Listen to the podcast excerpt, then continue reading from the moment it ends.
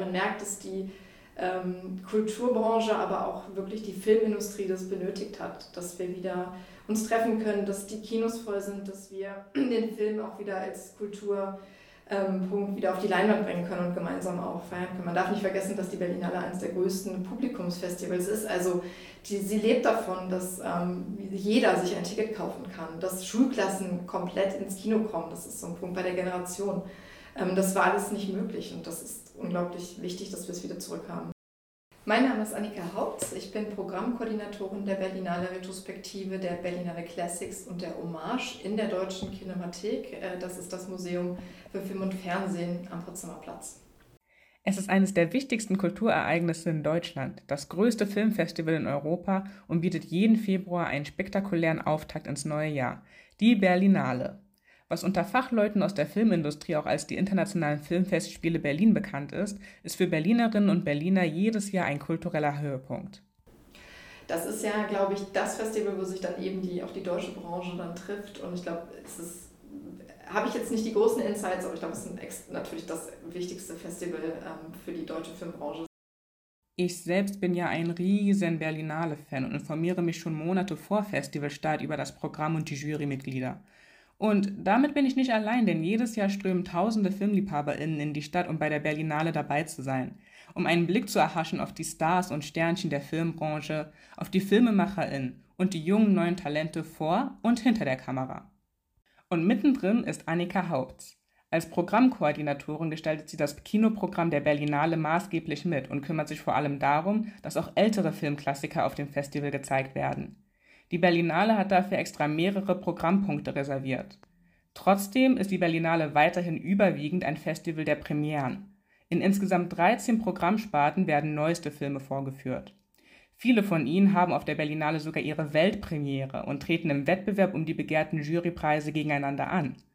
Für Annika Haupt sind alte Filme aber mindestens genauso relevant für das Festival. Denn Kino, das bedeutet nicht nur neueste Blockbuster zu zeigen, sondern es ist immer auch ein Blick in die Vergangenheit. Es ist einfach ein schönes Gefühl, dass man das, wofür man gearbeitet hat und was man ja auch gerne mit jemandem teilen möchte. Es geht ja vor allem darum, egal ob es alte Filme sind, neue Filme, das sind Filmteams mit ihren neuen Filmen bei anderen Sektionen. Wir zeigen, ich sage immer so, mein Chef sagt immer, es gibt keine alten Filme, es gibt nur gute Filme. Muss ich ihn jetzt mal hier zitieren. Das stimmt auch. Wir wollen ja etwas zeigen, was wir uns überlegt haben, was ähm, nochmal präsentabel ist, sozusagen, was wir ähm, gerne besprechen möchten. Aber bei der Berlinale geht es nicht nur um Filmklassiker wie Der Weiße Hai oder Sugarcane Alley. Kulturfestivals, gerade auch die Berlinale, sind vor allem wichtig für den gesellschaftlichen Zusammenhalt. Sie bringen Menschen jeden Alters und aus unterschiedlichen Milieus zusammen und bieten eine Plattform für Austausch und Verständigung. Das, was bei der Berlinale so wertvoll ist, war zwei Jahre lang nicht in vollem Umfang realisierbar. Umso wichtiger ist es, dass das Festival wieder zu alter Stärke gefunden hat und der Gesellschaft die lang ersehnte Möglichkeit zur Begegnung gibt.